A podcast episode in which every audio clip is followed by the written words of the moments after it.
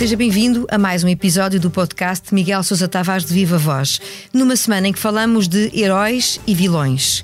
A morte de Alexei Navalny e a nova vida de Isabel dos Santos são mote para esta conversa que reserva, como sempre, um improviso para a parte final. Começamos dentro de instantes. Eu sou a Paula Santos.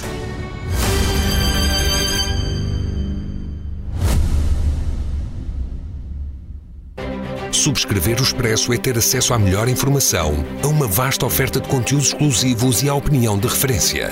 Subscrever o Expresso é tornar-se membro do nosso clube, poder ser voz ativa de uma comunidade informada e beneficiar de vantagens exclusivas. Subscreva o Expresso em expresso.pt barra digital. Expresso. Liberdade para pensar.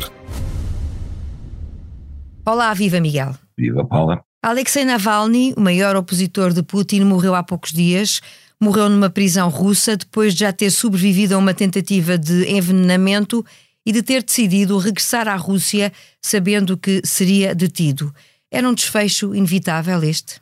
Eh, parece que sim, não é? E, é impressionante que ele, sabendo melhor do que ninguém aquilo que o esperava, tenha optado por voltar à Rússia eh, contra toda a esperança, não é? Há, há, um dissidente russo, que era um poeta célebre do tempo do Stalin, Ossip Mendelssohn, que teve também na Sibéria, ele escreveu um livro que é um livro de referência que se chama Contra toda a Esperança.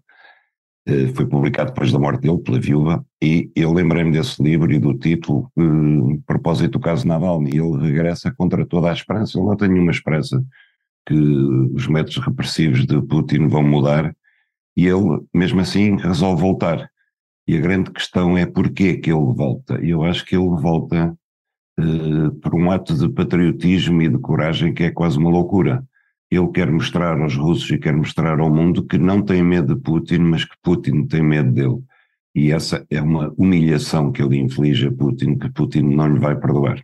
O Miguel não hesita na sua crónica semanal no Expresso em considerar que, morto por ordem sua ou não, Navalny morreu por responsabilidade direta de Putin. Que implicações, pegando até naquilo que acabou de dizer, terá esta morte para o líder russo?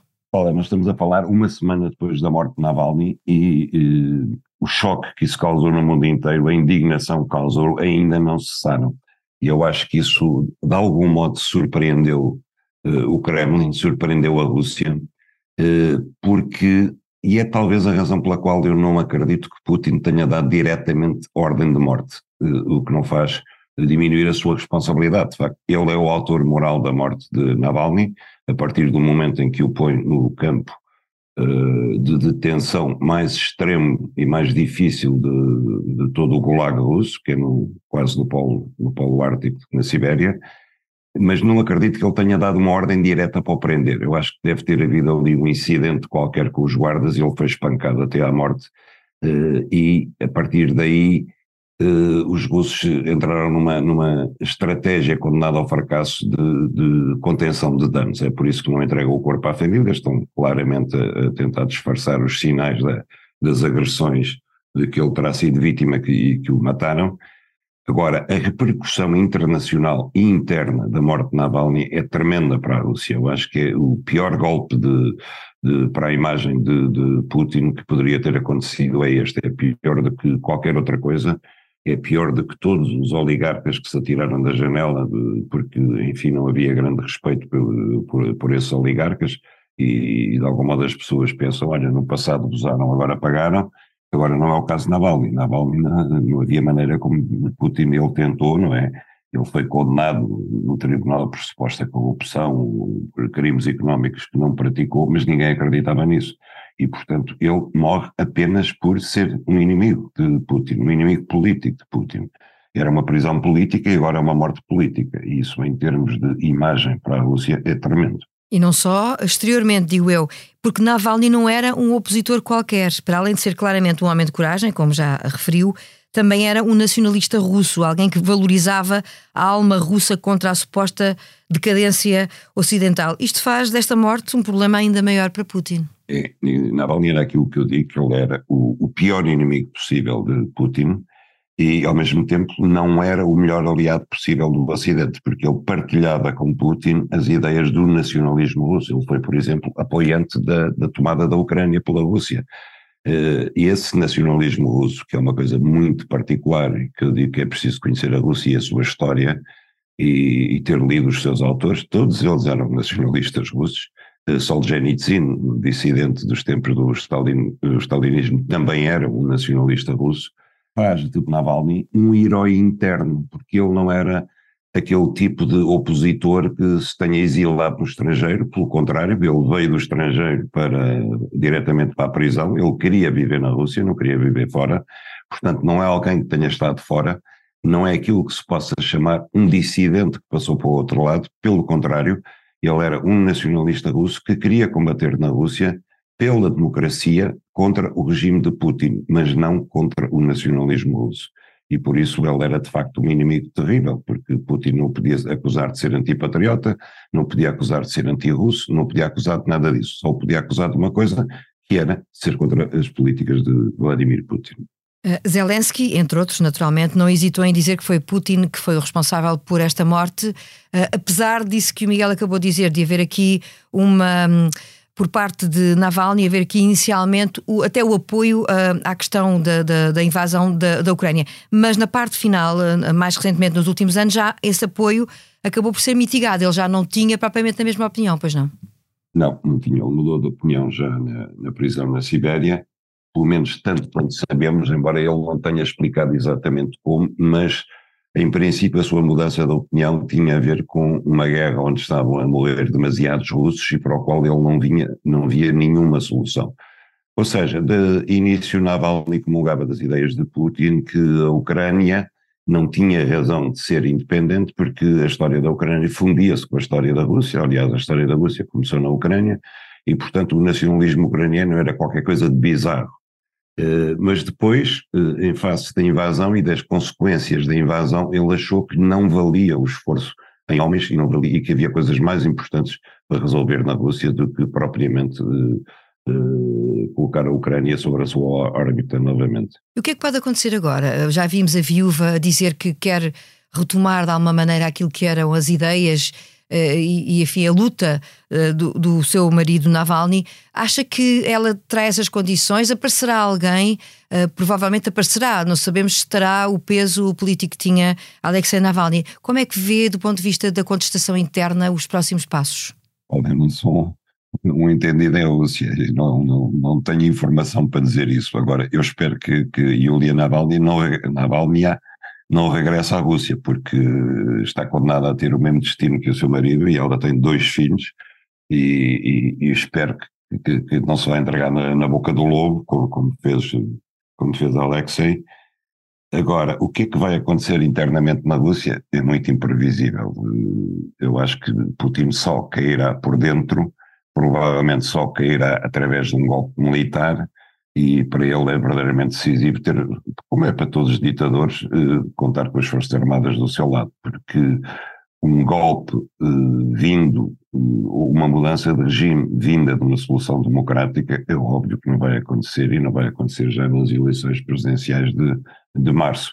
O melhor que uh, o melhor que aconteceu aos oposicionistas russos, uh, aos candidatos às eleições presidenciais russas, foi não terem sido admitidos a concorrer.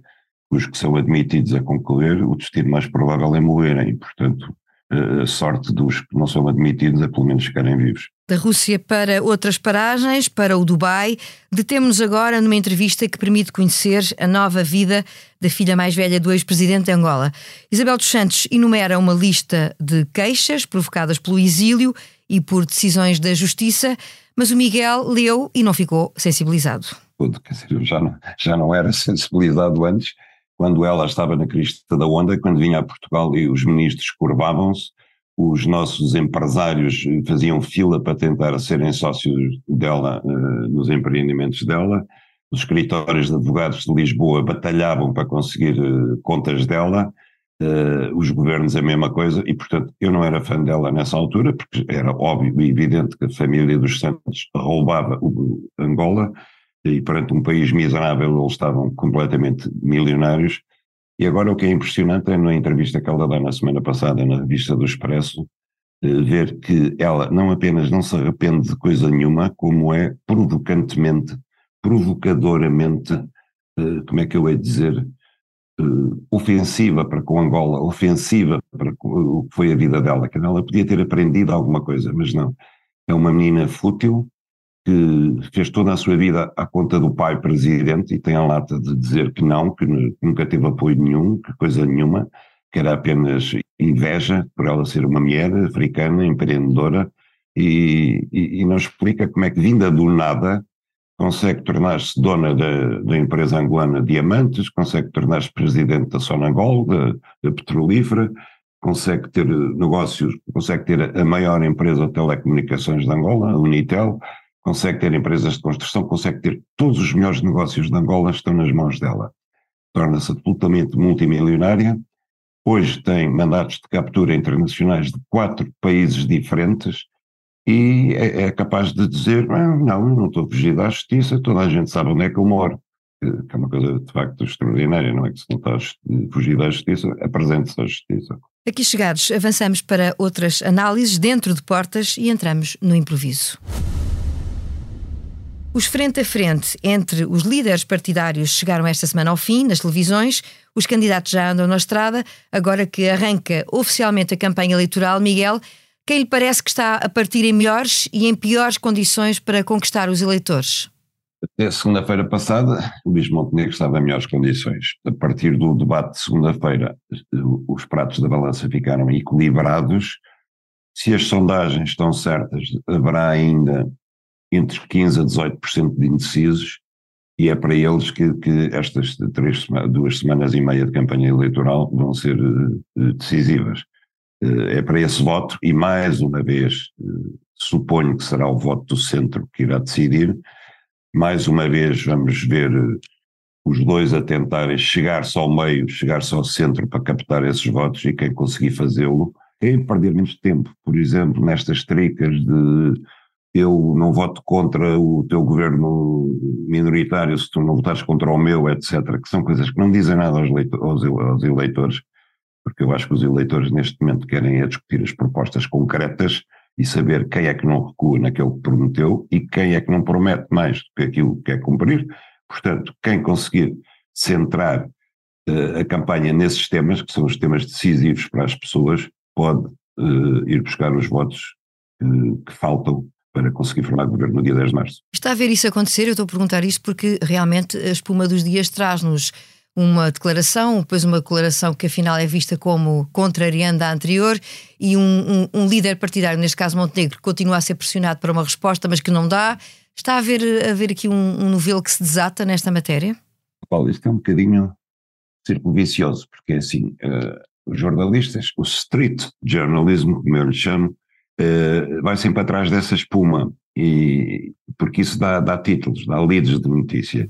E então eles estendem o microfone e dizem: Olha, oh, oh, Luís Montenegro, ontem o Pedro Nuno Santos disse isto sobre a moção de rejeição, e você não sei o quê. E os líderes não conseguem fugir disso. Em vez de eles marcarem a agenda daquilo que querem falar e que acham que é importante, eles deixam-se levar pela agenda que os jornalistas lhe, lhes impõem. Isso está errado, mas também eu percebo-os, porque se eles fugirem de, dessas perguntas, disserem isso não interessa, à noite a notícia vai ser Luís Montenegro fugiu a dar a resposta à pergunta essencial. E isso é, é, é nós vivemos muito nesse, nesse, nesse imediatismo mediático, em que de certa forma é o jornalismo que marca a agenda, é eles que dizem aos políticos sobre o que tem que falar. E, e, e os políticos vão atrás, não conseguem libertar-se disso. Não são os jornalistas, são as redes sociais. E, portanto, eu acho que o essencial da campanha eleitoral foi feita nos debates. Acho que nem os comícios, nem as arruadas, nem as sessões de esclarecimento agora vão esclarecer mais muita coisa, não é? E, portanto, é aquilo que eu digo, trata-se sobretudo de evitar fazer as neiras, uh, mais do que propriamente estar a, a, acumular mais promessas em cima de, de todas aquelas que já foram feitas. O Miguel é das pessoas que acredita que a campanha no terreno por si não vai acabar com os indecisos, ou seja, não trará argumentos para decidir o voto? Eh, acho que não. Quer dizer, oh, Paula, vamos lá imaginar em concreto. Eh, o ano está indeciso, eh, não sabem quem votar. E vê no jornal que logo à noite Luís Montenegro vai estar em, em Pai Pires numa ação de esclarecimento. Ele vai lá ouvi-lo? Não, não vai. Não se vai dar esse trabalho. Ou então dia que amanhã eh, Pedro Nuno Santos vai estar numa arruada em Baixa da Banheira. Ele vai lá ver a arruada. Não vai.